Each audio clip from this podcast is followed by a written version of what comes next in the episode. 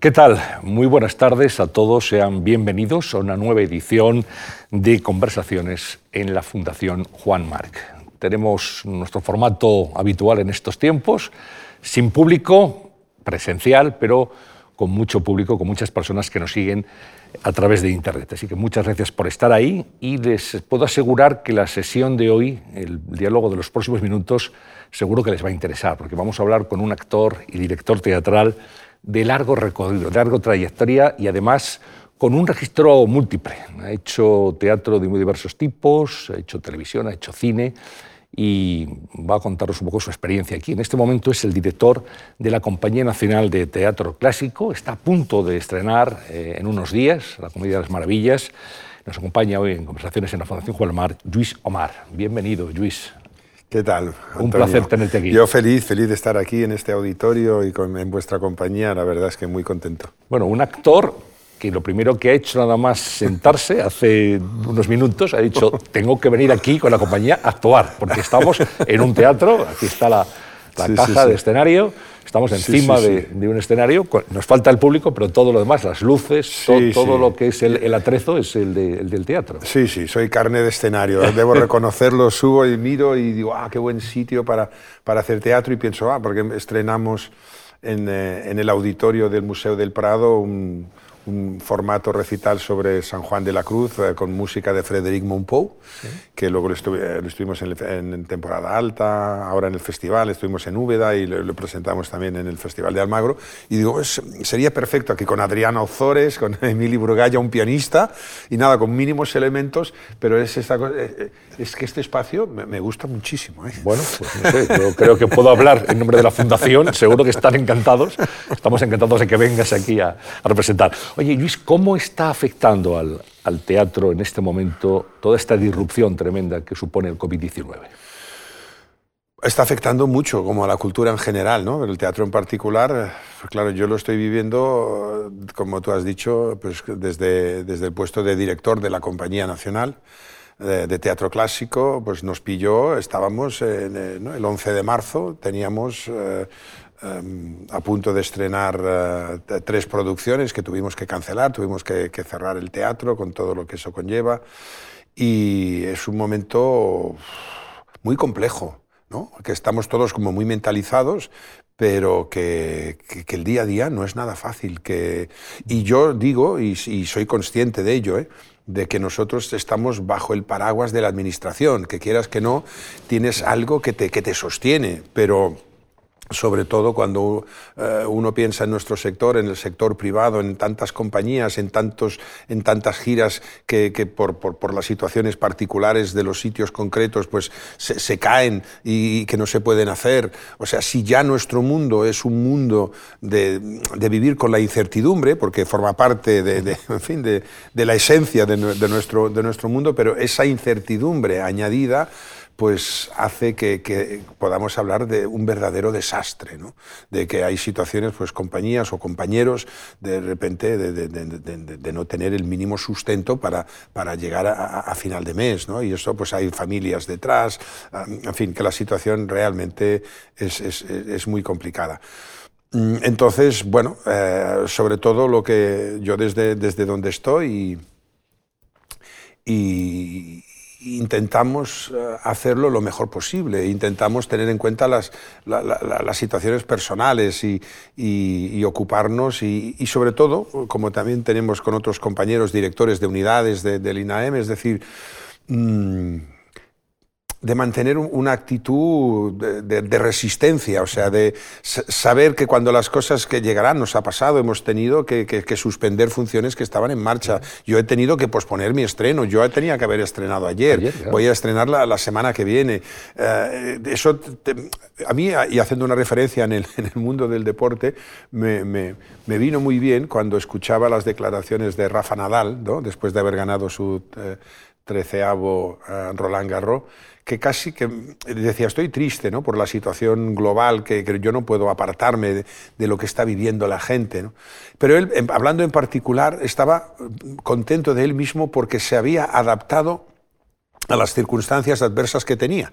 O sea, quiero decir, em, las pelotas no votan igual si es en, octubre que en el mes de julio con el calor, su, su, cuerpo no responde igual, pero él estaba centrado solo en aquello que podía hacer, o sea, no victimizarse, no lamentarse e intentar dar lo mejor. Yo me acuerdo que cuando escuché eso lo transmití también a, mi compañía, ¿no? Mirad qué, ha dicho Nadal, ¿no? Porque estamos ensayando con mascarillas.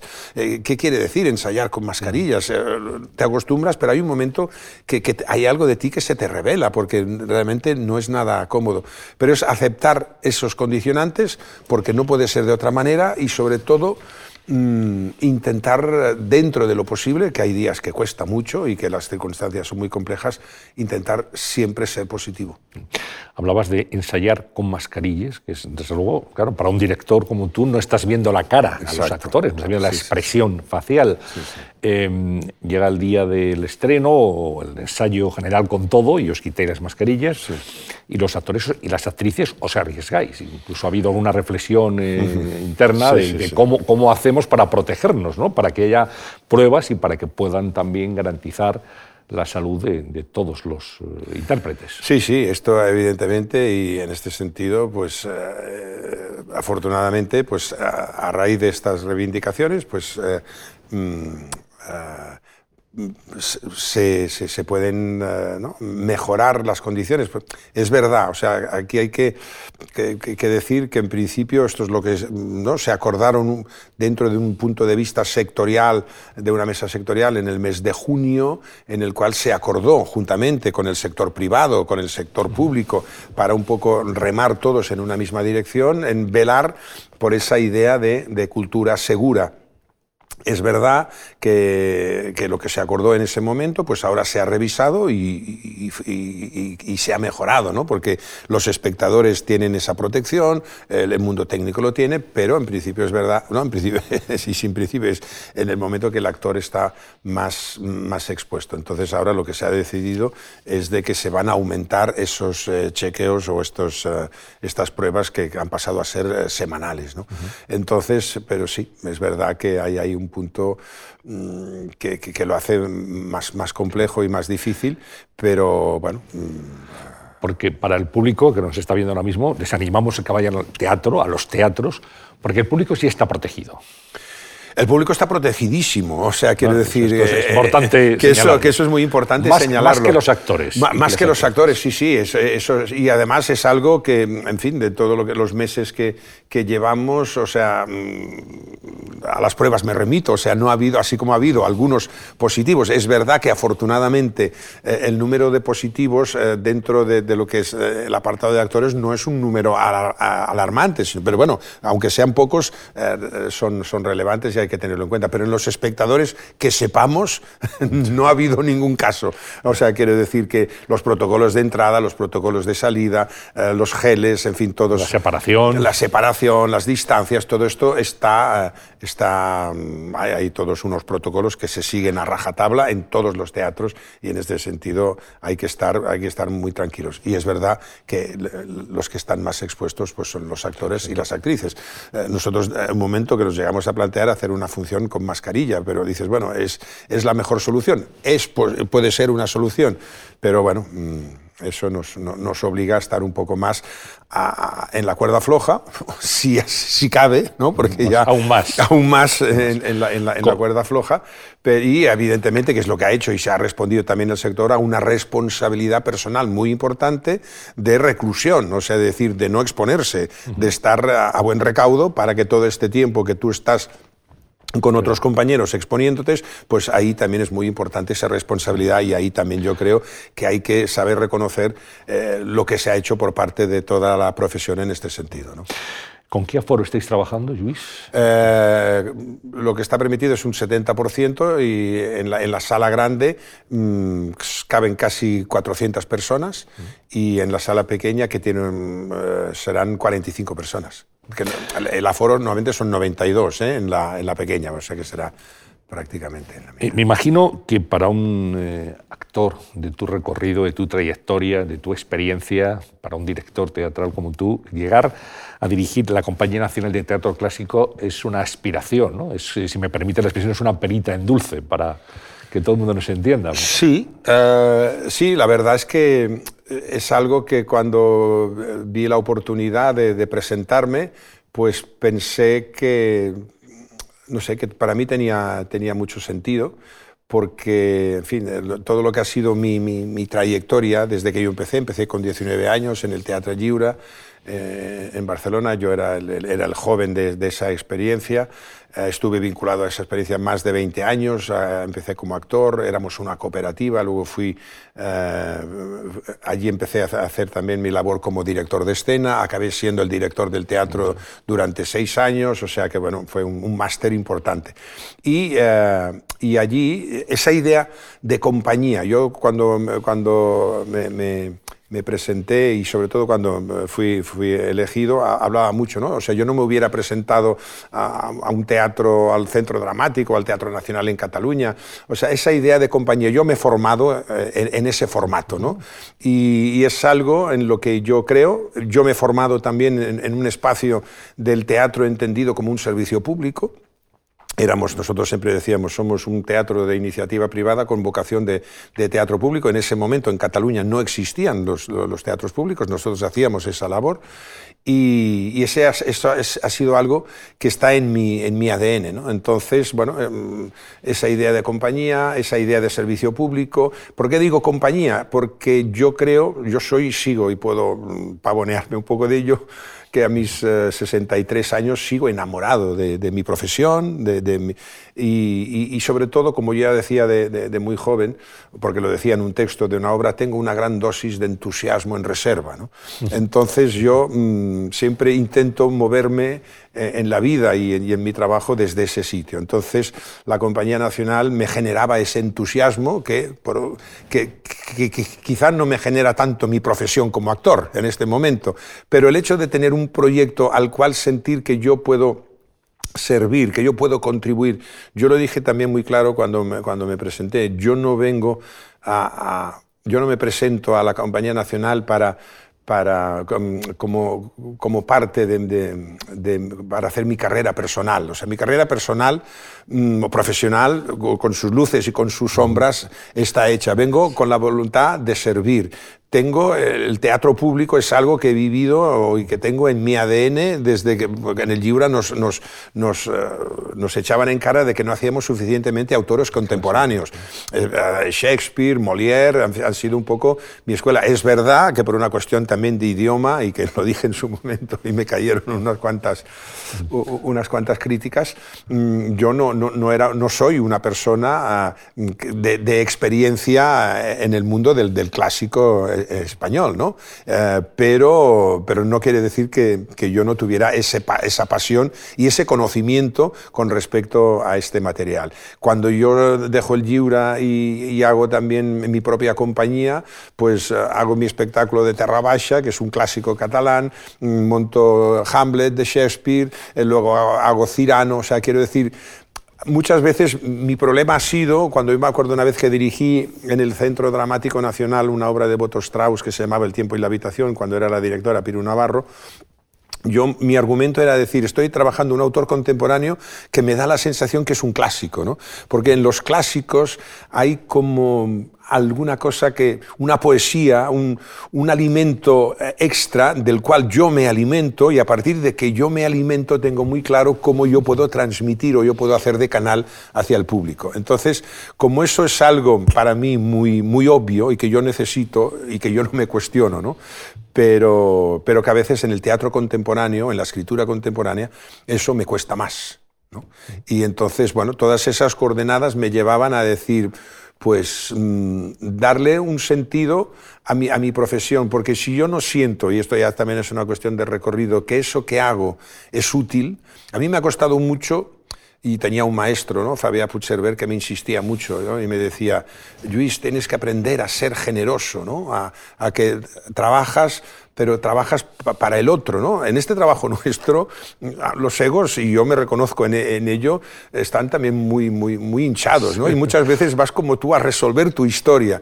Pero yo he aprendido, y he, tenido que aprenderlo, que lo que realmente eh, te alimenta es trabajar para el otro. Y haciendo esto desde el teatro, en un momento en que la, sociedad o el momento vital es el que es, más que nunca creo que podemos crear o que, que podemos buscar ese espacio que alimente de verdad las almas que están muy desreferenciadas porque eh, vivimos en un mundo en el cual prima absolutamente lo material. O sea, queramos o no, vivimos en un mundo en el cual es quítate tú, que me pongo yo, cuánto tienes, cuánto vales. Y esos valores, queramos o no, los hemos sido forman los concursos en la televisión, o sea, eh, solo eh, el peor insulto que se pueden dar los jóvenes es decir, eres un loser, ¿no? Eres un perdedor, ¿no? Y dices, pues que a lo mejor aprendamos a ser perdedores, porque cuando perdemos realmente tenemos la posibilidad de abrirnos a lo esencial, a los valores esenciales de la vida. Pero vivimos un mundo en el cual no alimenta para nada eso. Entonces yo creo que desde el teatro y desde el mundo de los clásicos especialmente, y y con la conciencia de que el patrimonio eh, clásico eh, español es inconmensurable, entonces, bueno, como tú has dicho, es una, perita en dulce, o sea, tener esa posibilidad para sumar, sabiendo que yo estoy aquí y, yo, y sobre todo un, equipo de personas, durante un tiempo, que esto es pasajero, que esto tiene fecha de, de inicio y tiene fecha de caducidad. ¿no? Una compañía que, si no recuerdo mal, eh, fundó eh, Adolfo, Marsillac, que la creó él. Sí, sí, yo creo. que, recoges el testigo de algunos de los grandes. ¿eh? Sí, además, yo pienso, estos días, o sea, me Marsillac, yo además le, admiraba muchísimo como actor. Yo recuerdo de él viendo un arquitecto y emperador de Asiria, de Jesús Prada, con un director alemán, Grübe, en, el, en Barcelona en el año 77 que fue un fracaso de público, pero que yo fui tres veces a ver esa función. O sea, Marsillac era un actor inconmensurable. O sea, mm, y, él tuvo esa iniciativa realmente importante, ¿no? De decir, mm, es que es, son esas cosas que se han hecho para dar una, una situación de normalidad. Nosotros creo que tenemos mejor material que los franceses o que los ingleses. Y los franceses tienen ¿no? la, la comédie francés, ¿no? o los ingleses tienen la Royal Shakespeare. Yo creo que estos son las instituciones paralelas con siglos de, recorrido. Entonces, mm, Marsillac fue el que mm, apostó y consiguió fundar, ¿no? en el año 86, si no recuerdo mal, la, Compañía Nacional de Teatro Clásico. Y yo muchas veces, perdona que, pero es que nunca había pensado tanto en Marsillac como desde que soy el director de la Compañía Nacional. Y tengo mis, mis, mis charlas con, él. Mis charlas con él, ¿no? Y de verdad, porque hay muchas cosas de que él ya planteó desde el principio de romper esa idea del teatro clásico como el teatro de museo, sino realmente viendo que son materiales que, no son, que son útiles, ¿no? la idea de lo contemporáneo y lo clásico, y creo que aquí en un momento él lo hizo solo, él fue el que rompió esa lanza de verdad, y por eso creo que le debemos mucho. Él realmente, eh, Luis, rompió muchas cosas, ¿eh? fue un rompedor absoluto, un innovador, y, además con las ideas muy claras y no le importaba demasiado el que dirán, ¿no? o las críticas que pudiera generar. Le afectaban, ¿eh? por lo que sé, pero, pero él era... sabía mantener pero sabía mantener el tipo, era muy elegante y muy inteligente. Sin duda. Tú eres una, lo has confesado alguna vez, dices, en, los clásicos está la base de todo lo que he hecho como actor. O sea, yo me, he nutrido, los llevas hace un momento, me tengo que nutrir de los clásicos y eres un apasionado, por ejemplo, de Cervantes. Sí. Bueno, Cervantes mm, básicamente mm, por, lo más esencial, que es por el Quijote, ¿no? Porque cuando día que yo leo el Quijote, o sea, no me lo puedo creer, porque es esta cosa que también tendríamos que hacernos mirar, que no pasa ¿eh? con los ingleses y no pasa con los franceses, o por lo menos no pasa tanto, que es que yo cuando estudiaba asociaba que nuestra literatura era un coñazo. Y que te ponían el Quijote por todos lados, pero de una manera que era obligatorio. Que era obligatorio y, que era y, que no servía a nada. Y creo que algo de eso mm, está, por eso toda esa labor. Y, yo el día que, leí el Quijote ¿Entiendes? Porque es la, novela más importante en, toda la literatura universal, ¿no? Pero eso lo descubrimos tarde. ¿Cómo es que eso no, no, realmente no sabemos transmitirlo en el momento en que toca, ¿no? Y ahí pues creo que es una de tantas cosas que, que nos quedan por hacer. También has eh, afirmado, Luis, tu voluntad, que yo creo que comparte mucha gente, de llevar a la Compañía Nacional de Teatro Clásico más allá del siglo de oro. Sí. O sea, digamos, ampliar un poco el, espectro. creo que es importante. Cuando hablamos de clásico, hay que hablar de clásico en un sentido amplio.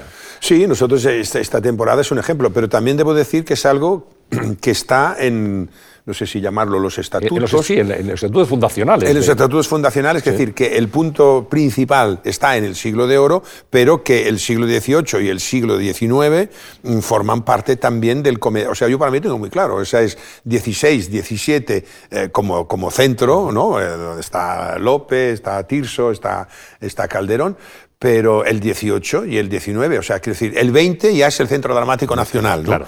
Y, es verdad que, y es verdad que antes, pues bueno, pero nosotros este año incluso hemos querido poner en, la programación eh, las troyanas de Séneca, porque también entendemos que esta es la raíz a partir de la cual ahí están todos, ¿no? O sea, de ahí beben Shakespeare, de los franceses, Racine, Molière, y, bueno, ir un poco también a, a, esa esencia nos ayuda a entender ese, ese recorrido. Bueno, cuando terminemos esta conversación, eh, te vuelves otra vez al teatro, a los ensayos, me decías. ¿no? Sí. Eh, como estábamos comentando anteriormente, el próximo viernes estrenas La Comedia de las Maravillas. Es un texto hilvanado por Luisa Cunillé a partir de sainetes de Ramón de la Cruz y que has hecho además con actores de la cantera del Centro Dramático, del Centro Nacional sí, de la Compañía Nacional. Sí. Bueno, porque esto es una cosa que yo cuando decía compañía, ¿no? que he hablado siempre de esa palabra que yo tengo, soy devoto de, esta, de esa palabra, ¿no? porque creo que eso que hablaba antes de, de cambiar algo de, de lo que vivimos, de, lo que el mundo parece que nos pide, solo podemos hacerlo desde la complicidad. Es muy difícil hacerlo desde uno. Entonces la palabra compañía es que nos acompañamos en una, ¿eh? en una labor, ¿no? Y entonces a mí mm, una de las cosas por las cuales también me, llamaba la atención la Compañía Nacional es porque siempre ha tenido ese, esa parte que es la, joven compañía, ¿no? que es la manera de incidir también en las futuras generaciones que, que van a hacer el teatro. Entonces yo cuando yo estaba planteándome yo quería empezar, también en una declaración de intenciones, que mi primer espectáculo que yo iba a dirigir fuera con la joven compañía. Eh, entonces, en ese momento vi que por una cuestión de, de, fechas, pues era complicado porque la joven compañía, por calendario, tal, ¿no? Entonces dije, ¿y qué pasa con esas 80 personas que han pasado a lo largo de más de 10 años en las distintas promociones de la joven compañía. Y hay una inversión desde muchos aspectos, o sea, incluso material, de invertir en, unos jóvenes que han sido elegidos después de unas, de unas eh, selecciones importantes. Y a veces esa sensación de que cumplen un periodo y venga, y otra, y otra, y otra. ¿no? decir, ¿y dónde están? ¿Qué pasa con ellos? Entonces, bueno, se nos eh, abrió eh, esa posibilidad de hacer como, de ir a la cantera, ¿no? Porque dices, al final es, es, la, compañía, ir a la esencia de lo que tiene que ser la compañía del futuro y eh, organizamos unos talleres y en, en un mes vimos a, a, los 80. Entonces, en lugar de convocar una nueva una nueva promoción, lo que decidimos es que eh, lo que ocuparía el espacio de una promoción, que son dos o tres años, dedicarlo a, esa especie de repesca de estos actores, actrices que ya habían pasado por la casa. Y eh, este, nosotros le llamábamos así entre nosotros la joven, pero no tanto, ¿no? Porque ya la joven, pero menos. La joven, pero, o la joven, pero menos, ¿no? Pero en fin, esto era un nombre interno. interno que no podíamos eh, poner hacia afuera, pero para entendernos. Y era en la idea de crear como fuera un poco una bolsa de trabajo, de decir, vamos a focalizar sobre vosotros porque sois personas que ya tenéis una formación para, de alguna manera, eh, a lo largo de dos temporadas habrán cuatro espectáculos que solo yo hago el primero, ahora está, ha hecho también ya la selección y va a dirigir Adriana Ozores estas Troyanas de, de, Séneca, será el segundo espectáculo y en la temporada siguiente habrán otros dos espectáculos. Eh, que también serán solo para los miembros de, estas, de, estas, eh, de, estas promociones. Y muchos de ellos eh, están, mm, por ejemplo, ahora en, El Príncipe Constante, que empezamos a ensayar la semana que viene. O sea que ha sido volver a mirar a esas personas ¿no? para, bueno, para, para que de alguna forma pues, ir creando esa, esa base y ese, y ese núcleo. Otros, perdona que también han servido, David Boceta, pues fue, que es, de, la primera promoción y dirigió el espectáculo que se presentó en el Festival de Almagro, a otros les pedimos también que habían hecho su recorrido más hacia la dirección pues, de crear unas cápsulas ah, en época de confinamiento, bueno, ha sido ver, eh, ir a mirar que, hay el patrimonio vivo de la casa. Es una apuesta bien interesante ¿no? y además una oportunidad para ellos, la posibilidad de volver a formarse, de, ya adquirir un conocimiento teatral eh, con toda garantía. Y de continuar, ¿no? porque quiero decir, estos son, yo creo que a mí me gusta pensar, y me acuerdo un día que hablaba con, con, Israel Elejalde, ¿no? que, que, es uno de los eh, actores, mejores actores ¿no? en estos momentos. Y y él había, había tenido, por ejemplo, dentro de la compañía, había estado en, muchos espectáculos, ¿no? Y incluso me hacía gracia ese comentario que dijo un día, es que decidí salir de aquí para ver si sabía hablar normal, ¿no? Porque, claro, es, tú trabajas la lengua, que es algo de a mí que a mí me fascina, que, y que, que, también formaba parte de esa apuesta, ¿no? Y por eso figuras como Vicente Fuentes, que son fenómenos, yo siempre hablo el maestro de la palabra. Ese trabajo, cuando estuvimos en el Piccolo Teatro de Milán, eh, nos hablaban que también para ellos la escuela, porque ellos tienen una escuela vinculada a lo que es eh, el Piccolo Teatro, pues la, relevancia que le daban en estos momentos a la palabra. Entonces, que haya un espacio, eh, por eso digo, la Compañía Nacional es un poco el templo de la palabra, pero no es el templo de la palabra desde un sentido arcaico, viejo, encorsetador, sino la palabra como un elemento vivo en el que tenemos que estar replanteándonos, pero que es algo que, que, es muy rico, ¿no? Y que evidentemente ya tenemos luego un habla más psicológica o tenemos un habla pues, ¿no? más cinematográfica o más televisiva, pero en el mundo del teatro y con esos textos y con ese verso endiablado, a veces barroco, o sea, trabajar eso, a mí en este momento de mi vida, o sea, no quiero otra cosa. Y, me apetece eh, pues, estar cerca de las personas que llevan muchos años trabajando con eso. Yo lo he trabajado desde otro sitio, desde los endecasílabos, ahí, desde, con Shakespeare o, con los alejandrinos eh, haciendo, haciendo, que yo había hecho Molière o había hecho también este, el Cirano de Bergerac. ¿no? Entonces, ese punto de encuentro, pero para mí ha sido muy importante también decir, yo vengo a no, no a, sino a, quitar y ponerme yo, sino a ver lo que hay. ¿no? En otras referencias, una persona como Ana Zamora, con todo su trabajo, con eh, su compañía Nao de Amores, o sea, quiero decir, dar espacios y ayudar desde la institución para que de alguna forma todo ese trabajo, que es muchísimo que está hecho, pues tenga, la compañía sea también un espacio de canalización de todas esas energías. Desde tu punto de vista, Luis, con tu experiencia, ¿cómo está en este momento el nivel general de los actores y de las actrices jóvenes? Hay una cosa que, que, es maravillosa, que es el entusiasmo que tienen. O sea, tienen una, unas ganas, una entrega, mm, que esto es, bueno, esto es un patrimonio que, que es fundamental, ¿no? Y sobre todo en estos materiales, ¿no? O sea, yo hablaba también un día con que, este año tenemos un espectáculo con, con, un actor que había hecho una campaña con textos clásicos por escuelas y tal, y que y es una persona joven, ¿no? Y que él lo vivía desde también de cómo, de cómo él vibraba con ese material y de las ganas y lo que hemos hecho de que ellos hagan de puente y, que mm, hagan un espectáculo para hacerlo llegar ¿no? a, la gente joven. Entonces ellos tienen el entusiasmo y nosotros, los que ya tenemos más experiencia, tenemos que poner un poco, también enseñarles cómo hay que canalizar ese entusiasmo, porque luego esto es un oficio. Y es un oficio eh, que también el mundo exterior, mm, eh, según como lo miremos, y ¿no? los programas, o sea, la idea de éxito, la idea de triunfar, la idea de que ya estás en una serie y que de repente te conoce mucha gente y que puedes ganar dinero, esto está muy bien, es muy respetable, pero a mí me gustan las carreras de largo recorrido y es entender que uno, y que es un poco lo que a mí me ha pasado, yo también he buscado, ¿eh? he dejado el teatro durante 5 o 6 años, me he ido a hacer cine y he hecho televisión y, estoy muy contento. Y es muy legítimo. Y es, exacto, es, absolutamente legítimo, pero entender que hay espacios que son que hay, son espacios en los cuales tú vas a servir, que tú vas, que tú vas a alimentarte, no solo como actor. Yo pongo mucho el, foco en, en, las personas. Yo me interesan cada vez más, más que el actor, la actriz, me, interesa la persona que, que, que, sostiene a ese actor y a esa actriz, porque desde allí, o sea, yo lo he vivido en mi propia experiencia. Mm, a veces el teatro ha sido como una manera de escaparme de cosas que yo no sabía resolver en mi vida. ¿no? Entonces es muy fácil, te pones en un espacio, tienes una, una plataforma, eh, tienes un reconocimiento, tienes una cosa, pero digo, pero si yo después no sé hablar con mi hijo de no sé qué, ¿De qué sirve que yo haya ganado no sé qué premio o que a mí, o sea, quiero decir que para mí mm, yo no soy de los que piensa que puedo suplir mi, mis, eh, me sale en catalán, mis mancanzas, las cosas que carencias. Mis carencias, gracias. Mis carencias en un escenario, sino que tengo que resolver mis carencias en la vida.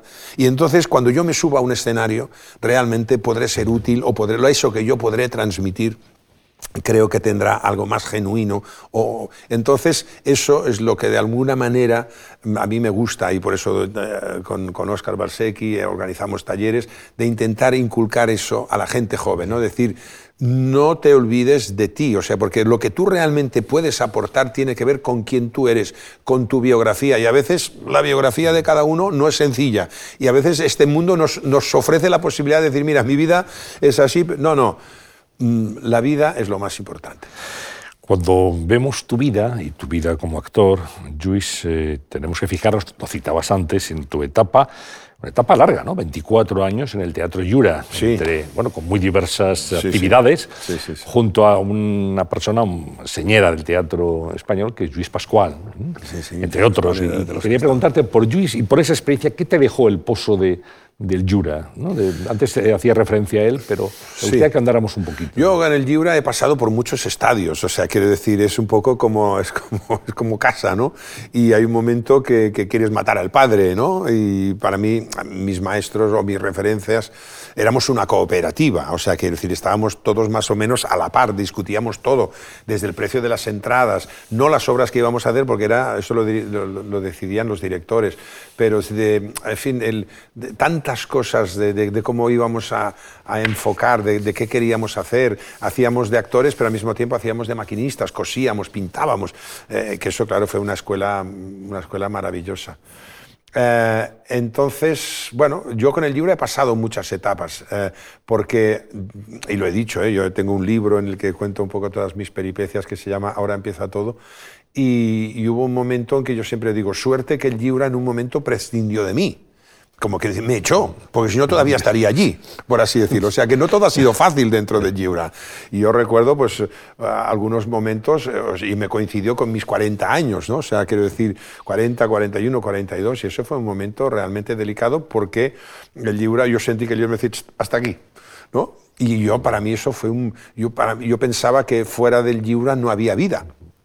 Entonces fue el momento en que yo empecé con Hamlet, eh, luego me abrí pues, a eso a una etapa más eh, del cine, eh, e incluso en televisión, la imagen todo eso para mí fue muy sanador porque yo había como colapsado un poco. Entonces el Giura me dio lo mejor, pero también en momentos Ah, también fue, fue difícil, ya te digo, mis referentes eran, eran Fabiá y, con Luis Pascual, pues bueno, es una persona que yo eh, he aprendido mucho con él. Yo de joven eh, con Luis Pascual em, yo tenía absolutamente fascinación por él, ¿no? O sea, yo, yo siempre, y también lo cuento en mi libro, ¿no? Yo, yo, yo pensaba, de mayor quiero ser Luis Pascual, ¿no? O sea, quiero decir, es una persona con su sensibilidad, con su, en fin, con, con su inteligencia y tal.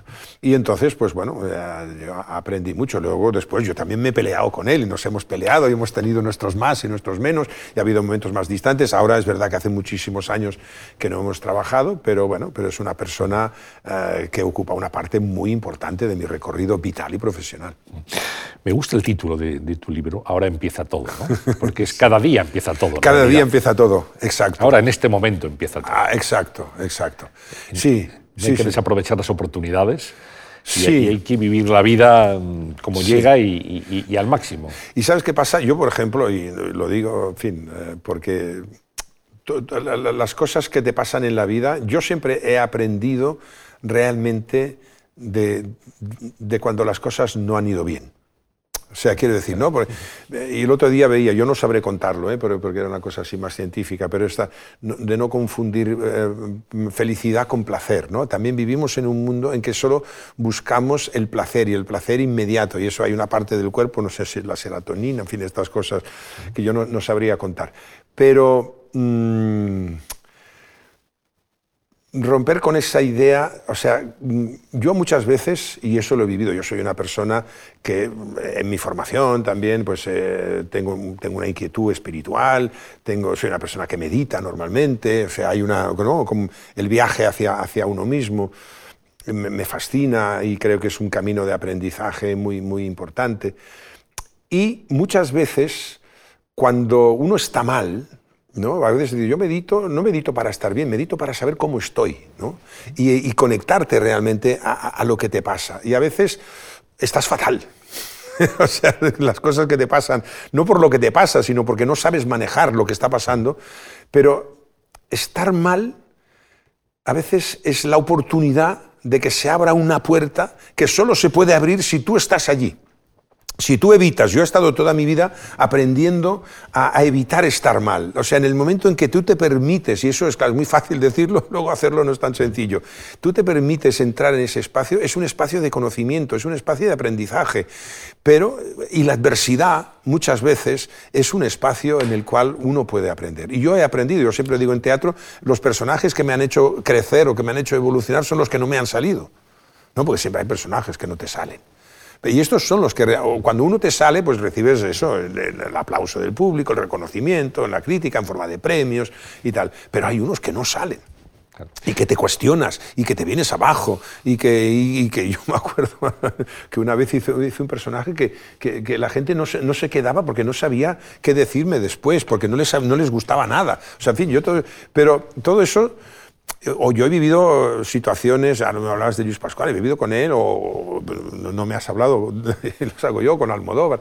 O sea, luego, luego lo hablaremos. saldrá. Pero quiero decir, también son la, vida, lo, que te hace de maestro en la vida viene en muchas formas, ¿no? Y a veces desde la adversidad es una. Si tú estás, sobre todo hay una cosa para mí muy importante, que es no victimizarse de nada. A mí me gusta pensar, que tampoco podría, no tengo una teoría, de que todo lo que me pasa lo he elegido yo.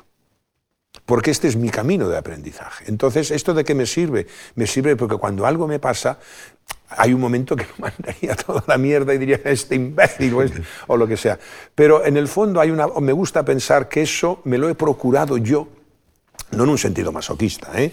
o sea, yo no soy de... pero que a veces cuando las cosas se dan, Ah, pues bueno, es, por algo. Y que ese algo mm, eh, uno puede sacar mucho, mucho provecho de ello. Estaremos de acuerdo entonces que lo importante en la vida no es lo que te pasa, sino cómo te enfrentas a lo que te pasa. Totalmente. Totalmente. Y ahí creo que es un aprendizaje. Yo si de algo, estoy orgulloso en la vida es que me gusta aprender. Y eso el día que, no, que, quiera aprender, que ese día quiere decir que algo de, mi vida se está acabando. Entonces, sí, totalmente. Esta es una frase que yo la, he dicho y que la sostengo totalmente. Quería volver un poco a, la Comedia de las Maravillas, que es tu, proyecto teatral inmediato. Sí, sí, sí, Con los nervios me imagino a ver cómo lo responde el público. Eh, y a la figura de Ramón de la Cruz, que es uno de los grandes dramaturgos del siglo XVIII de este país. ¿no? La gente no le pone eh, a veces, eh, no le ubica bien y, no, le, no le pone a su, a su obra el valor que tiene. ¿no? Y hablamos del sainete como género y hablamos de, bueno, de algo que la gente asocia pues, a Carlos Arniches, pero también a, a Miura a los Álvarez Quintero, incluso si me apuras a Valle Inclán también. Sí, sí, sí, total, total. Bueno, eh, este es un tema, claro, que, que, da de sí, pero quiero decir, creo que es este Pérez Galdós. Bueno, eh, el, 18 la pintura es, así como podríamos decir, el 17 es Calderón, el 16 eh, podría ser ¿no?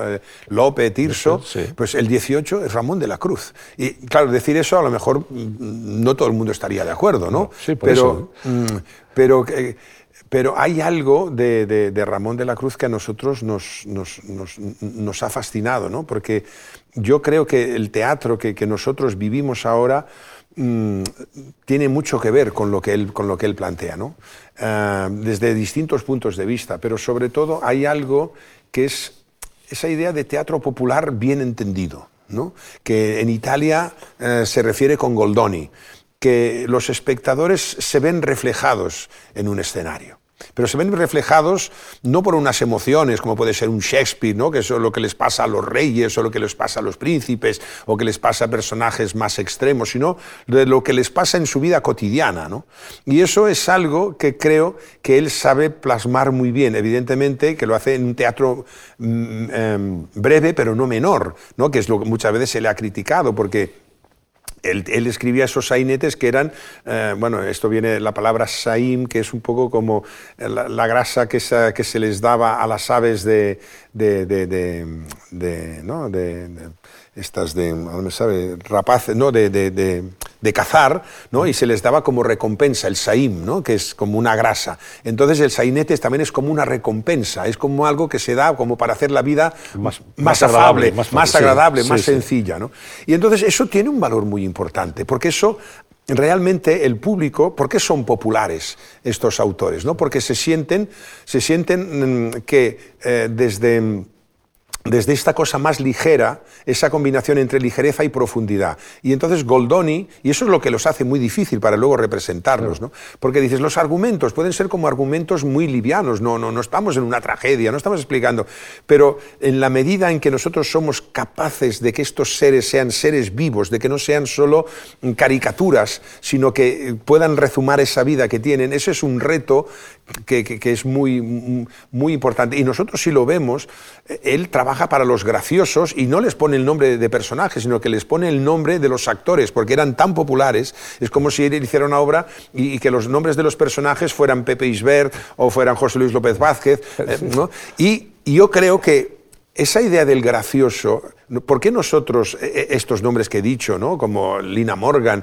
o sea, somos una cultura en que nos hemos sentido muy identificados con un determinado perfil de actor que nos hace sentir, ¿no? Pues que porque llega eh, del pueblo y que llega a la ciudad, eh, no sé, para poner un ejemplo. Y eso es algo que está en nuestro ADN, ¿no? Y que yo creo que tiene que ver, y luego esto ha pasado al mundo del cine o en el mundo a los personajes de Berlanga, algo que, nosotros nos reconocemos en ellos y, o sea, no estamos contando tanto esos, esos prototipos del guapo y la guapa, sino que nos vemos reflejados en esos seres que les pasan esas cosas que son parte de nosotros. Y entonces eso creo que tiene un, valor muy, muy grande porque, porque estamos hablando de, de, nuestra, de quiénes somos, ¿no? Y Ramón de la Cruz pues, nos hace de puente en este sentido. Algo que en el 17 es el entremés, en el 18 es el sainete, y que en el, en el 19 será la zarzuela, el género chico. Claro, tenéis zarzuela también, ¿no? Zarzuelas de Chueca. En, sí, bueno, porque nosotros hemos hecho un salto,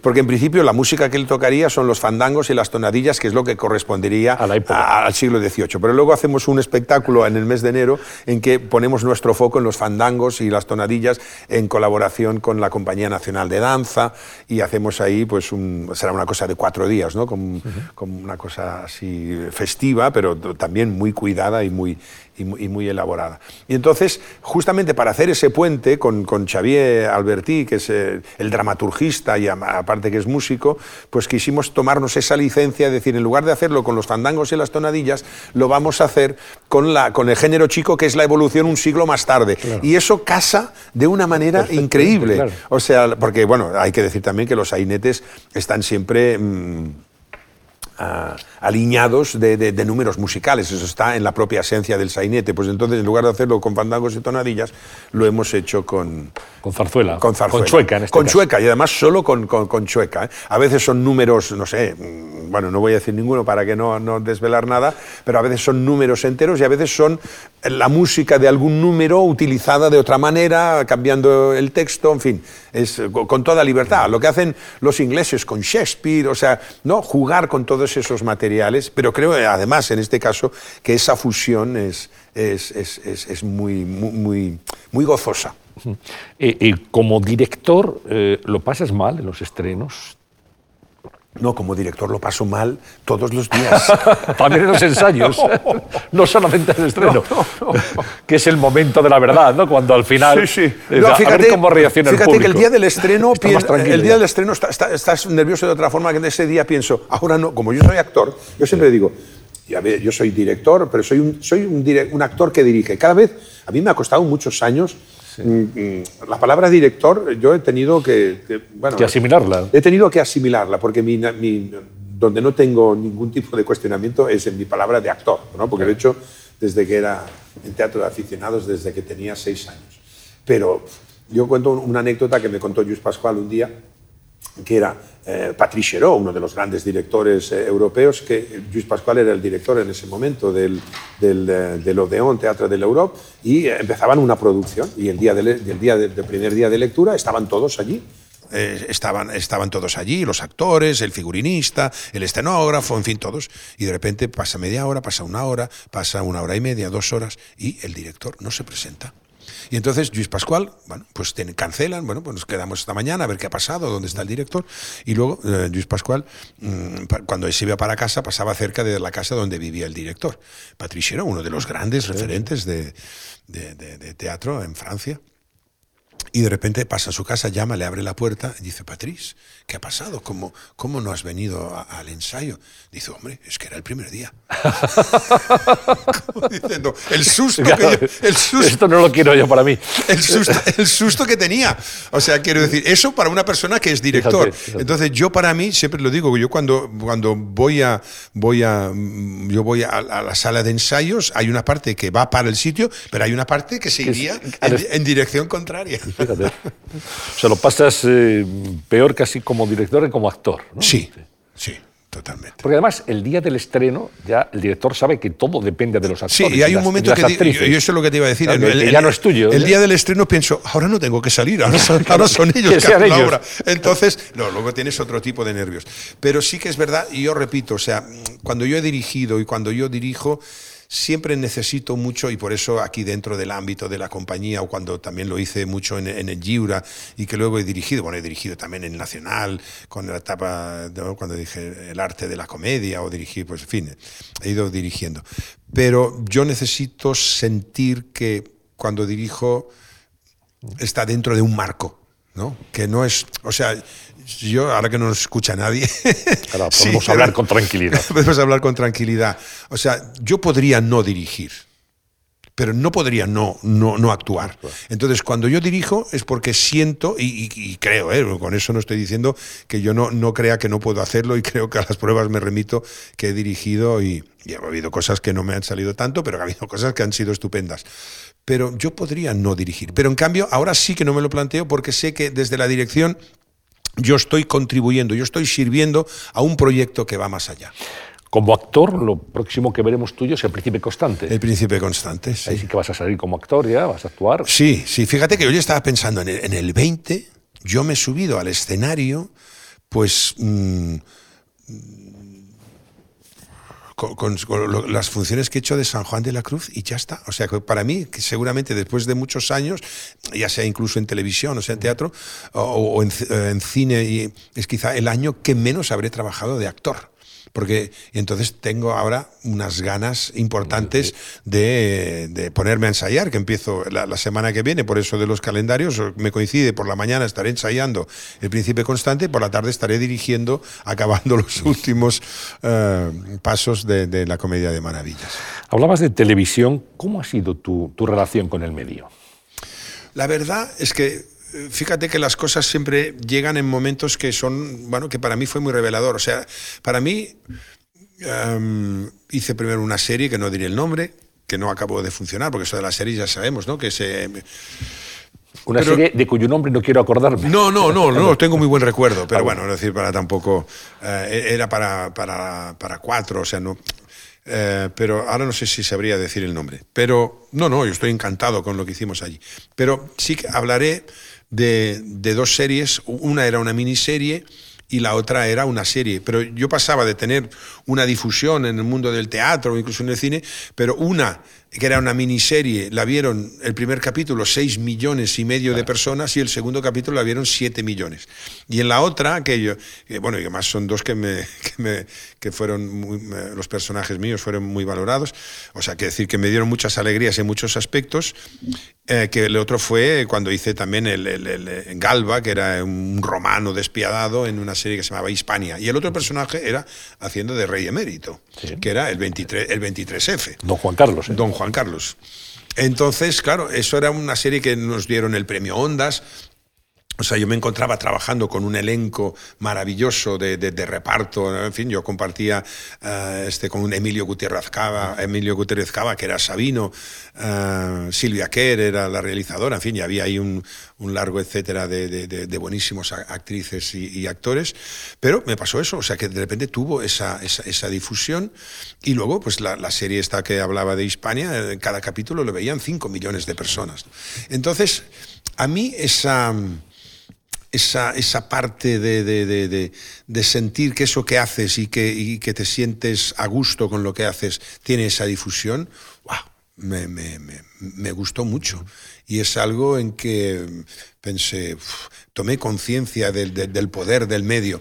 A veces la televisión, claro, a, a ciertas cosas no, no, es el caso de estas dos series, pero en otras que he hecho, a veces los tiempos en que se, en que se hacen, eh, la cosa de que hay que rodarse rápido y tal, ahí esa parte es un poco la que poco a poco luego me fue como más desgastando, de decir, mm, a mí me gusta, mm, aunque luego ves el resultado, dices, sí, sí, pero a mí me gusta saborear el proceso. Entonces, a veces en televisión, yo no sé ahora porque hace tiempo que no hago, y ahora con tantas plataformas, no, sé tampoco muy bien cómo, cómo se trabaja, ¿no? porque ahora tengo además un contrato de exclusividad y no puedo hacer nada de esto.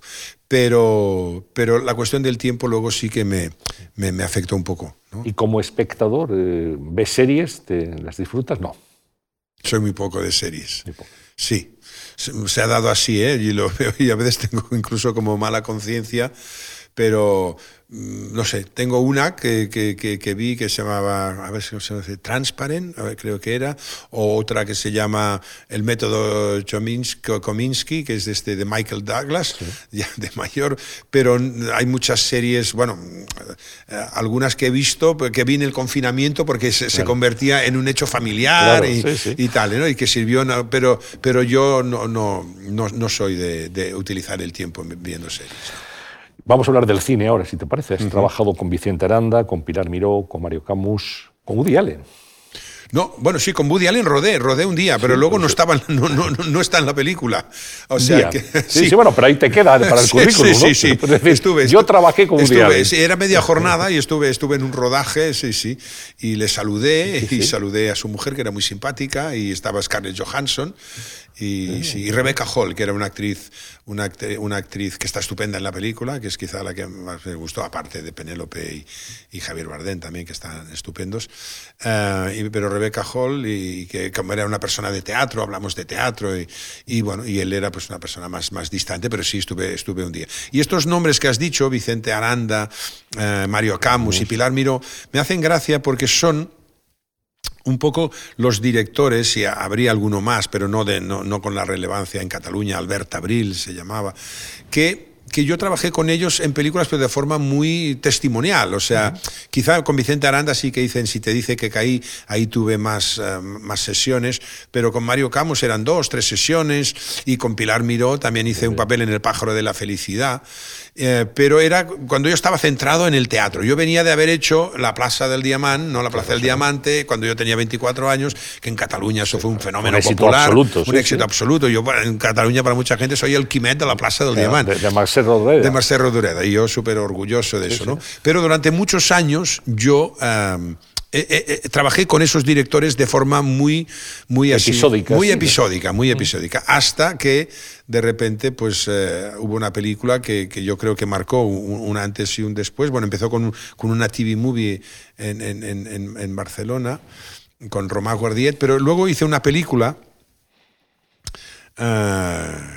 que se llamaba, este, ay, para los nombres soy, soy un desastre, ¿cómo se llamaba? Así, Valentín, con Juan Luis Iborra.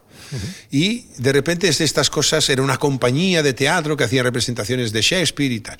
Y eh, bueno, hicimos esta, esta película, tal, fue un proceso fantástico de trabajo, estupendo, pero pasó que se estrenó esta película y el, el, el, montador, eh, Pepe Salcedo, era el montador de esta película y era el montador habitual de Pedro Almodóvar. Entonces, gracias a que Pepe Salcedo le habló de mí a Pedro Almodóvar, que estaba buscando actor para un personaje de su película que era esta, La mala educación. Entonces fue a estrenar la película y dos días después me llamaban de la productora de Pedro Almodóvar. Del deseo. Del deseo para que yo tuviera, para que yo tuviera una, una entrevista con, con Pedro Almodóvar, que fui a su casa. Y llegamos a Almodóvar, decías antes. No me has preguntado. llegamos a Almodóvar. Es inevitable. Llegas a casa de Almodóvar.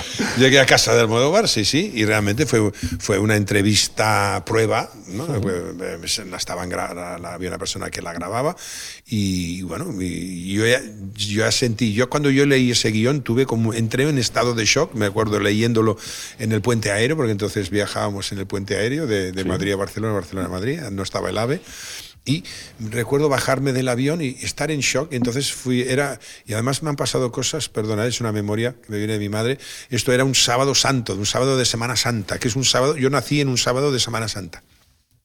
Y fui, yo estaba ensayando en Barcelona con Carlas Alfaro, una obra de Molière, la, la, la Escuela de las Mujeres, y fui a ver a Almodóvar, y de repente, eso era un sábado de Semana Santa, y yo ya vi que, que allí algo bueno había pasado, ¿no? Que, que, nos habíamos entendido y tal, y el lunes, el lunes de Pascua, ¿no? que eh, me llamaban de, del deseo para decirme que, que, que Pedro Almodóvar me quería para su nueva película. ¿Cómo fue la experiencia? Esa maravillosa. Sí, sí, sí, sí, eso, por eso hubo una segunda, porque allí realmente fue, fue, un, fue un encuentro muy feliz y yo es de las cosas mm, de las que me siento más orgulloso, de las que, en las que yo he participado, no sin quitar valor a nada, porque todo lo que he hecho, eh, o casi todo, me siento orgulloso y contento. Yo soy de los que piensa lo que ha pasado es lo mejor que podía haber pasado, porque es lo que ha pasado. O sea, quiero decir que haya ido mejor o peor, incluso eh, con respecto a a, los abrazos rotos, pero esa en especial, yo para mí, ahora me hicieron en Barcelona una, digamos, una retrospectiva, una cosa que se llama Carta Blanca en la Filmoteca, y evidentemente yo si elijo cinco películas de las que he hecho, pues mm, si no la primera o la segunda, por distintas razones, seguro que es la, mala educación. Por, por el trabajo, por el personaje y Además, también por la película. O sea, yo soy muy fan de, de, esa película y porque en su momento coincidió con Mar Adentro. Entonces ahí, pues, ¿no? Eh, había un poco la, la, cosa de cuál era la buena y cuál, la era, rivalidad, y cuál, era, y cuál era la mala. Las dos eran buenas. Las dos eran buenas, pero eran buenas. en ese momento somos así, ¿no? Es decir, esta sí, esta no. Yo soy de esta, yo soy de la otra, bueno, ¿no? Sabe, y eso que, inclu, incluso. O de Joselito o de Belmonte, ¿no? no Exacto, no, ser ¿no? Eso, eso. Y, y, y, entonces fue realmente una, una experiencia maravillosa, como ya he dicho. ¿Y la segunda?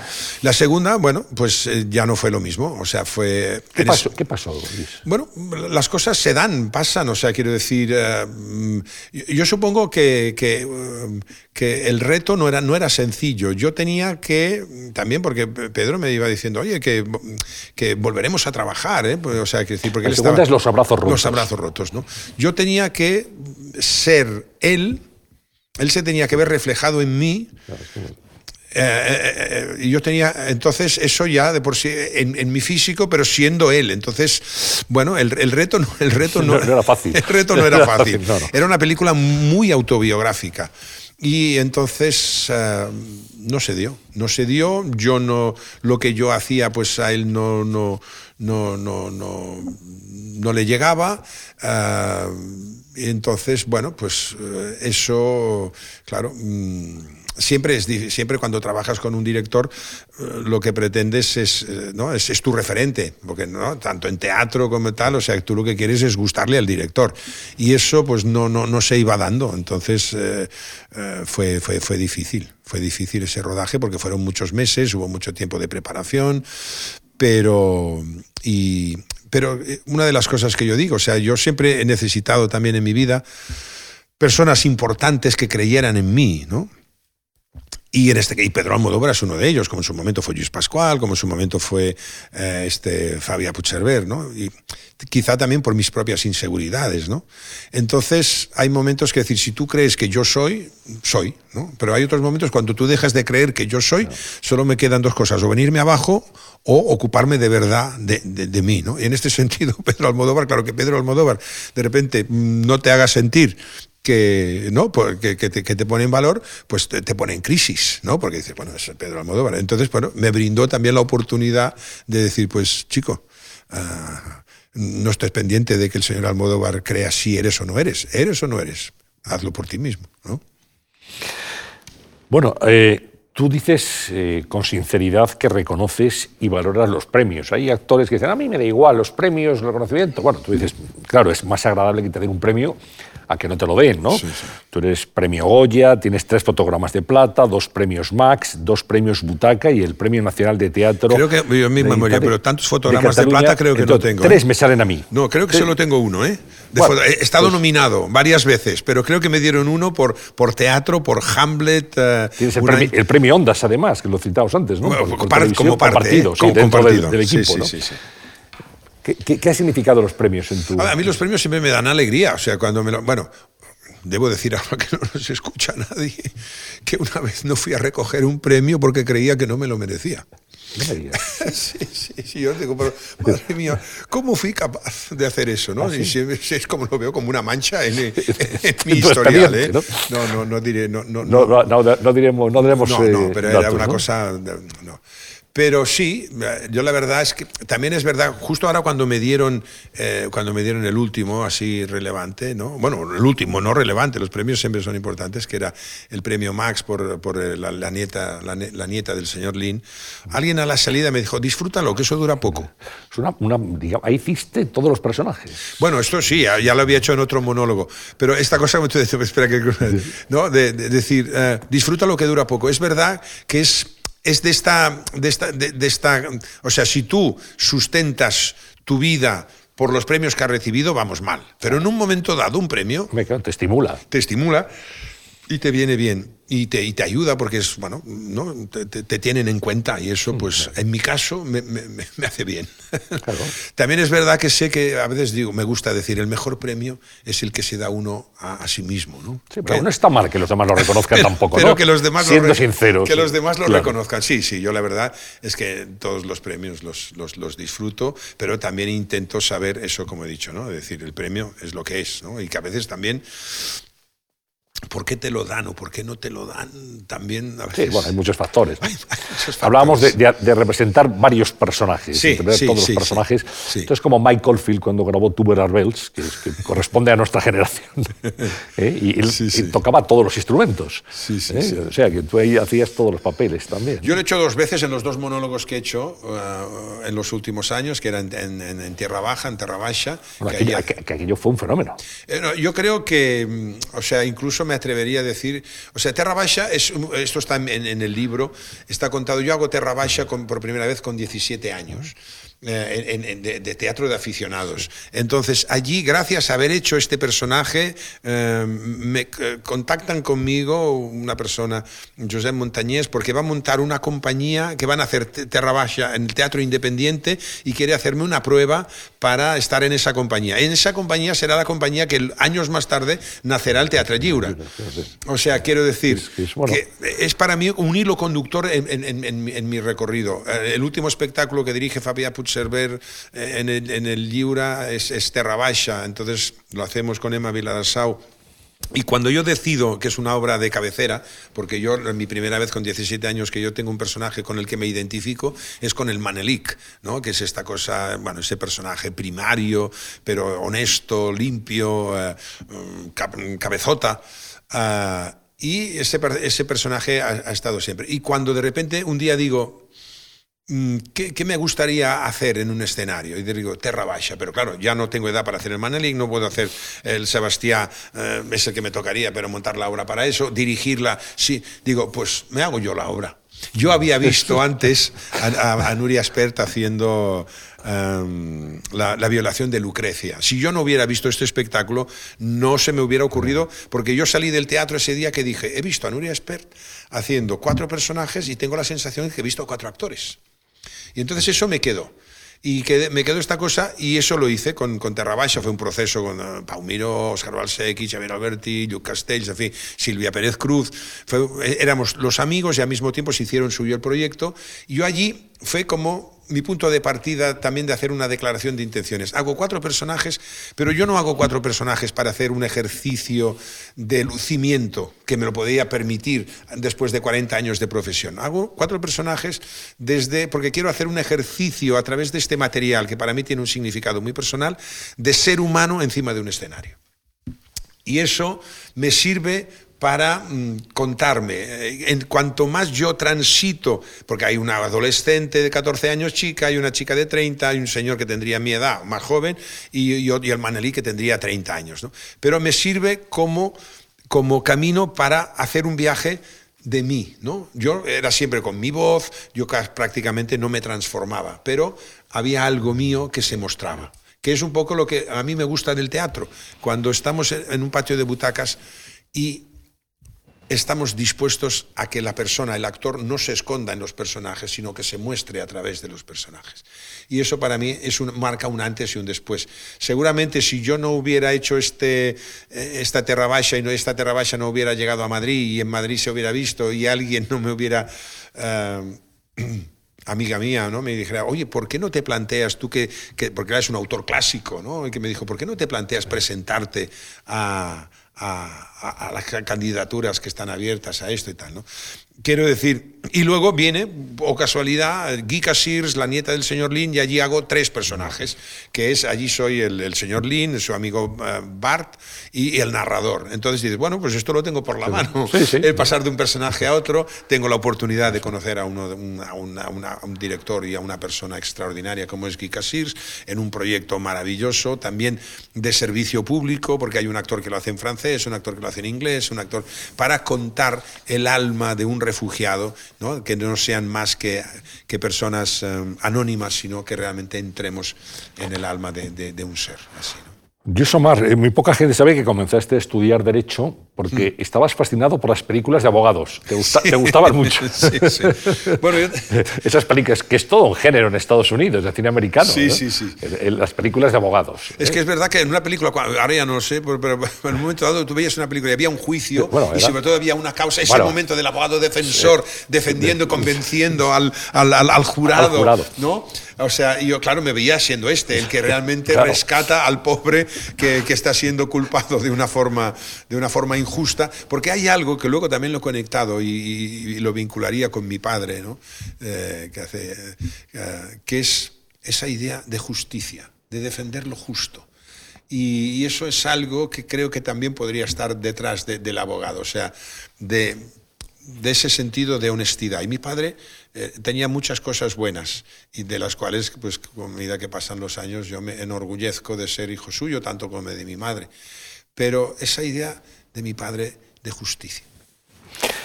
Te voy a invitar, y voy a invitar a los espectadores que nos están siguiendo eh, en streaming a, ver un vídeo, un vídeo con algunas de tus interpretaciones, ah, eh, en épocas diferentes, ya, ya conocen lo que nos ha contado Luis Omar y ahora van a verle en algunos papeles.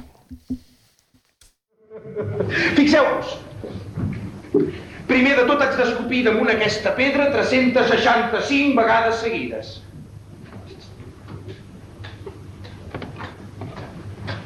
Ho heu provat mai, vos? Feu-ho? És un passatemps d'allò més entretingut. Després, veieu aquest grapat de sorra? Quants granets de sorra tinc damunt la mà? Ser o no ser, esa es la cuestión. Si es más noble para el alma soportar las flechas y pedradas de la áspera fortuna o armarse contra un mar de adversidades y darles fin en el encuentro. Morir. Dormir.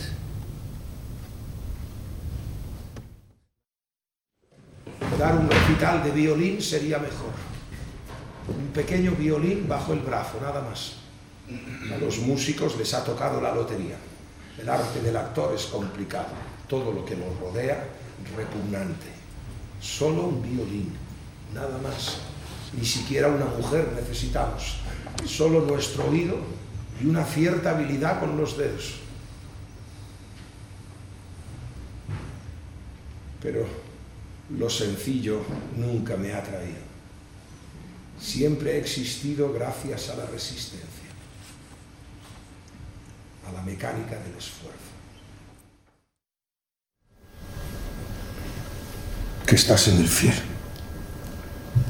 Santificado sea tu nombre.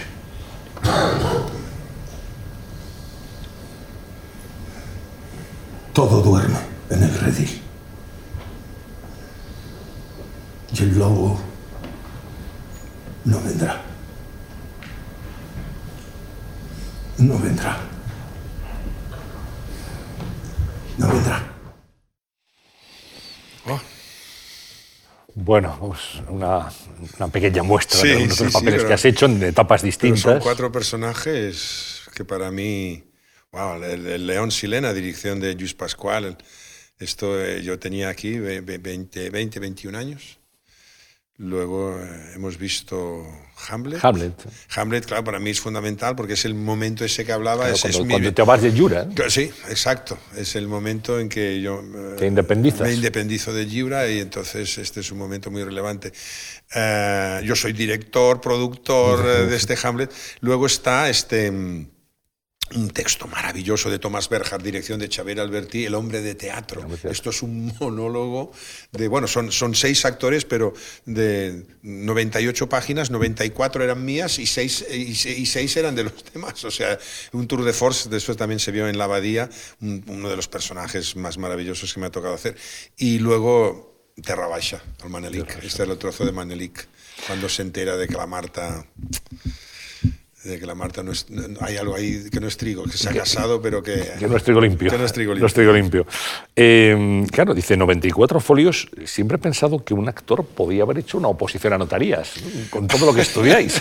Pero necesitas el entusiasmo. Yo muchas veces, ahora ya, yo siempre había tenido mucha memoria. Ahora, pues, antes cuando me- alguien se me acercaba y decía, pero ¿cómo lo hacéis para aprenderos todos estos textos? Yo pensaba, bueno, eso, eso no tiene importancia. ¿Lo, he hecho- ¿Lo hago bien o no lo hago bien? Sí, ¿no? sí, sí, pero ahora sí, ahora aprenderme un texto tiene, tiene, tiene su importancia. tiene su importancia, sí, porque la, la memoria no es la misma que yo, la que yo tenía. Entonces ahora me cuesta más y te crea y estás más en la cuerda floja, porque realmente, claro, lo normal es que trabajemos sin apuntador. Eso te a decir, ¿ahora hay algún tipo de mecanismo que, no, no sé, desconozco para poder salir del atolladero? Porque antes existía el, el apuntador en su concha antigua, el teatro antiguo. ¿no? Yo a veces lo que hago es que mm, en un, en un sitio del teatro, o sea, o porque es el regidor o porque alguien se ocupa de ello, alguien esté con el texto abierto por la página que toca, Ajá, por si acaso. por si acaso, sobre todo en los monólogos. Porque eh, si tú estás compartiendo escena, pues uno por el otro...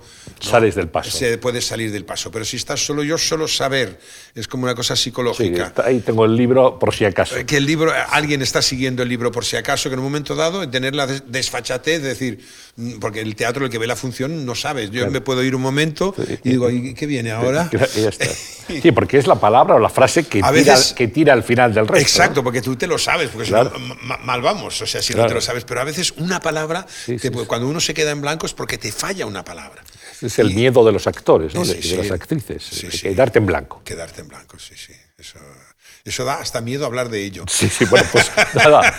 Dejamos de hablar de ello y te invito a abrir nuestro álbum de fotos. Vamos a ver algunas eh, fotografías eh, de Luis Omar para que las puedas ir comentando. Vamos allá con la primera de ellas. Bueno, ostras. En la Plaza del Diamante, estábamos Plaza del hablando Diamante antes. Con, con Silvia Moon. Bueno, y que ahora pues también nos sirve para hacer este homenaje a Francesc Betriu, que murió hace relativamente poco, no sé, estamos hablando de 15, 20 días. Y que le- yo, a- hace un año, en los, en los premios Gaudí del año pasado, le di el, el premio de honor y que para mí fue pues, un referente, un maestro, un amigo. Y aquí pues yo tenía 24 años. Esto es una, dirección de, Luis Pascual, de uno de los, de, los espectáculos más celebrados dentro de la historia del libro, que liga un poco con lo que hablábamos antes, con Goldoni. Esto es una de las últimas eh, un dels últims vespres de Carnaval, una de les últimes vísperas de Carnaval de, de Goldoni, y que bueno, es un espectáculo maravilloso. Aquí en, este, en esta escena de la izquierda eh, estamos jugando un, una partida de cartas, o sea, la Meneghela. Y esta creo, si lo veo así de lejos, creo también que es, con, con, compartimos escenario y, y protagonismo, muchos espectáculos, la maravillosa analizarán. Esto es un espectáculo... ¡buah! Que también me lleva a un sitio importante, porque este es uno de mis referentes, de mis maestros, que, y mira, qué bien que, que, que tenga la oportunidad de hablar que él, antes he hablado de Fabián, he hablado de, de, Luis Pascual, pero es Ariel García Valdés, esto fue Timón de Atenas, justo aquí había muerto Fabián, era, empezaba una nueva etapa en el Giura y este personaje eh, pude, pude hacerlo, bueno, pude hacerlo, o sea, eh, fue mm, el descubrimiento de, de, un actor inconmensurable y también director y amigo como es Ariel García Valdés. Esto es también eh, con Luis Pascual, esto es en el año 92, el director, este es Walter Vidarte, que siempre hay una frase que yo utilizo de él que dice maravillosa, actor uruguayo, soy lo mejor que tengo a pesar de mí mismo. y siempre, decía otra también muy bonita, paren el mundo, me quiero bajar. A Walter Vidarte. Entonces esta era una escena terrible que yo le practicaba, o sea, de palabra, la, una tortura, y bueno, y ahí tenía ahí un momento yo muy, muy expansivo, ¿no? El, no me acuerdo el nombre de mi personaje, pues que sí, que, que se quitaba el uniforme y debajo iba con liguero y con braguitas. Esto es maravilloso. Esto fue, claro, eh, aquí están, pues, ah, ah, madre mía, esta, esta escena. luces de Bohemia. Luces de Bohemia. Y esto fue mi, vuelta al teatro. O sea, quiero decir también que hoy se hace un, homenaje al amigo y grandísimo director Gerardo Vera. Hoy se estrena su Macbeth, eh, Alfredo Sanzol, en el, en el en el CDN y entonces esto era en el, en el CDN, aquí pues con Gonzalo de Castro y Enrique Benavén, ¿eh? y aquí el... Uh, para decir el nombre, ¿eh? Millán. Um, y, bueno, fue algo, algo estupendo porque digo, fue el, volver a, mis raíces y de la mano de Valle Inclán, porque ese texto es que no tiene, no tiene pérdida, o sea, cada palabra es es, eh, es algo muy, muy, muy grande. Es, es, una Biblia, o sea, es que nos pondríamos a hablar de, de luces de Bohemia y creo que, que, no, es, no, es, el caso. ¡Buah! Este personaje, esto sí que es uh, Pinter. La, la, primera vez y la única que yo he hecho a Harold Pinter, eso es una de las cosas que yo le debo a Xavier Albertí. ¿no? Xavier Albertí me hace descubrir a, a este, a, a Thomas Berger y me hace descubrir a, a Pinter. Aquí es con José María Pou. Uh, y esto es de los personajes de los que, juntamente con Mm, este es de los personajes que más me han ayudado a mí a, a, este y el profesor Ben Hardy, dos propuestas de Xavier Alberti, a crecer como persona haciendo estos personajes. Él, eh, este personaje, Spooner, es un loser, es un perdedor. Y de repente va a ver a, su, a un amigo suyo que es el vencedor, el autor de éxito, el que lo tiene todo absolutamente alcoholizado. Y, y, y él viene a, ayudarle. Y, él es, ha sido un perdedor por culpa, por culpa de él. O sea, quiero decir que es, es un ejercicio de, de, ser humano que para mí es fundamental en, mi recorrido personal y profesional. Ah, bueno, claro, aquí sí, sí, esto también fue un, un, regalo de, de, la vida, este, este personaje, este, este robot... Um, humanoide. Aquí conozco la persona que, que, me ayudó a preparar esto, bueno, el director, evidentemente, Quique Maillo, eh, pero a Oscar Balsecchi, persona que desde ese momento yo trabajo en todos los espectáculos teatrales, fue, fue mi coach. O sea, yo pedí un coach para preparar un, un, robot. Digo, necesito a alguien que para la cosa física yo solo no puedo hacerlo. Hicieron un casting y apareció Oscar Balsecchi, con el cual pues ahora es el director adjunto de la Comedia de Maravillas, estaba en Luces de Bohemia, estaba, en fin, todos los proyectos que hago, él lleva pues la dinámica física del trabajo físico, pero también con él es con quien damos cursos a gente joven. Eh, en fin, hay también todo un proyecto eh, artístico compartido y que nace a raíz de esta. Y es la película que me ha dado, tengo aquí con el Goya, me ha dado el, el Gaudí, es el trabajo que ha sido más, la Asociación de Críticos, de Escritores, en fin, es el personaje que me ha dado más premios bueno, aquí tenemos de que ya hemos hablado de, los abrazos rotos y la, y la mala educación. O sea, bueno, también es, eh, claro, es sobre todo eh, con la primera, o sea, yo, la mala educación eh, me pone, o sea, ¿no? Es como, es como mi, mi, mi book, ¿no? Me, me, pone dentro del panorama del cine español, ¿no? Sin duda. Y esto, ah, esto es el, bueno, el, el, premio, el premio Max. El premio Max, por eso que hemos hablado de la nieta, del señor. La, nieta o la nieta del señolín.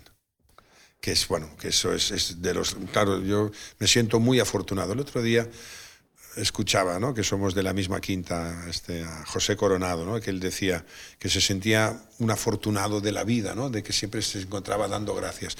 Y yo mm, de la vida mm, lo soy en el sentido de, que la vida me pone muchos retos de los cuales aprendo y, en ese sentido le estoy muy agradecido a la vida. No porque, no porque sea, dice, la vida no tiene que ser fácil, tiene que ser plena. Yo estoy contento de que la vida es una vida plena.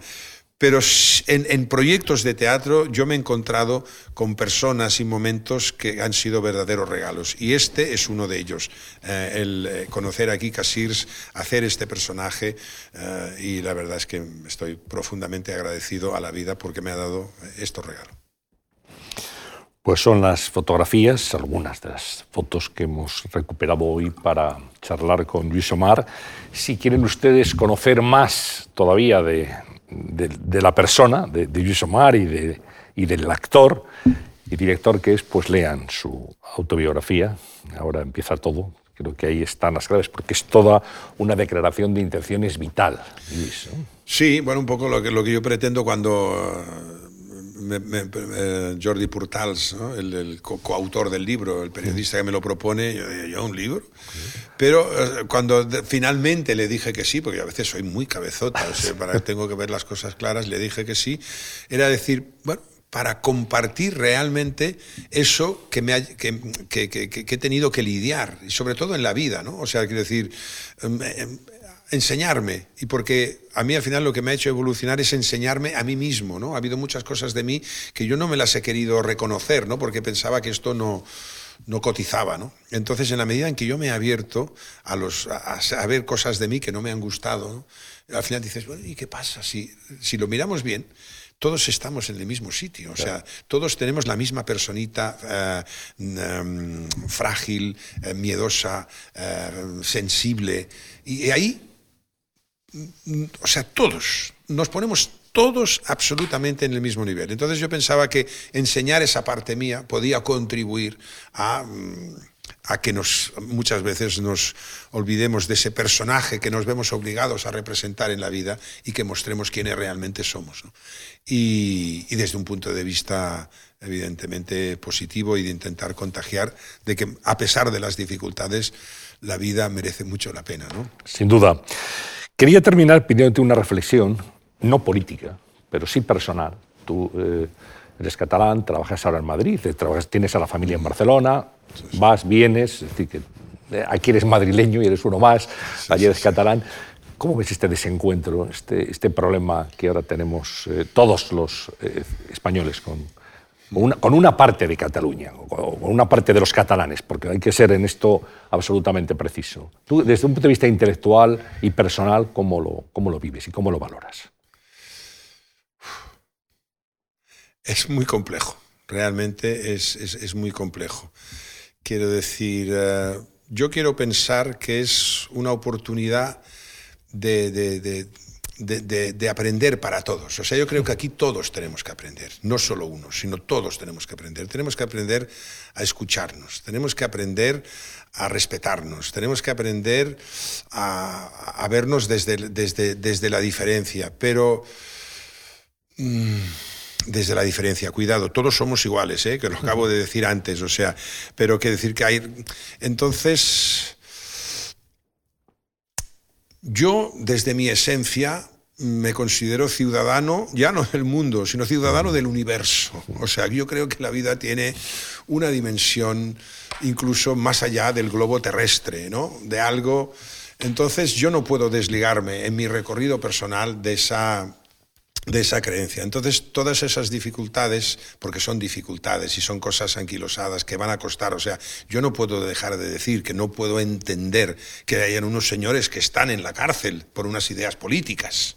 Yo no lo puedo entender. O sea, creo que aquí hay algo que, para poner un ejemplo de, un lado de que algo se ha desmesurado, pero tampoco entiendo en un momento dado que se hayan llevado las cosas, o sea, había una prisa porque las cosas pasaran que, creo que tampoco, que, tampoco era, era, correcta, había demasiada prisa. Entonces, mm, había una idea, yo creo que el concepto España hay que reinventarlo hay que reinventarlo y que se puede reinventar. Había una idea, pero que, no es suficiente de, mm, federal, ¿no? De decir, yo creo personalmente, ¿eh? este es mi punto de vista, que ¿qué costaba en un momento dado aceptar que Cataluña era una nación. No podíamos pensar que, que España fuera una nación de naciones.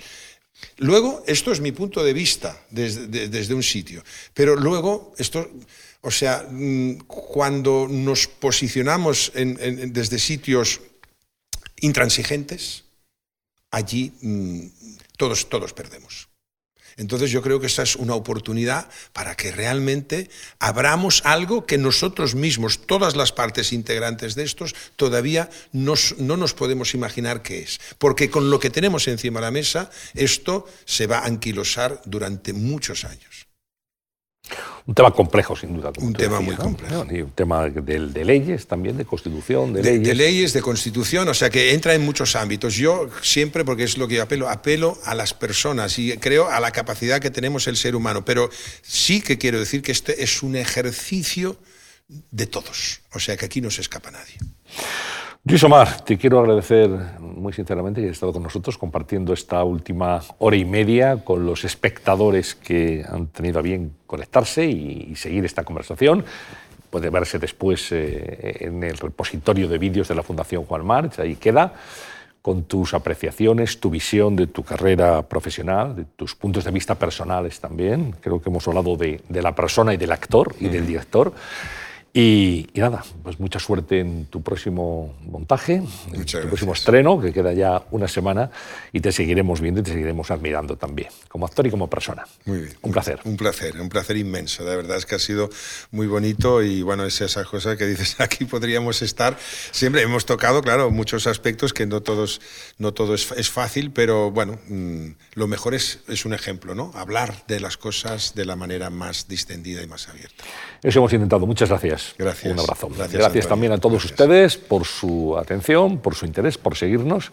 Y ya saben que volveremos en una próxima conversación, ya en el mes de enero. Será el año 2021. No tenemos conversaciones en la Fundación Juan Marc en diciembre, será en enero y estará con nosotros un periodista al que todos ustedes conocen y seguramente admiran, Iñaki Gabilondo. Hablaremos con él en esta misma casa y en este mismo tiempo también de conversaciones. Muy buenas tardes y muchas gracias.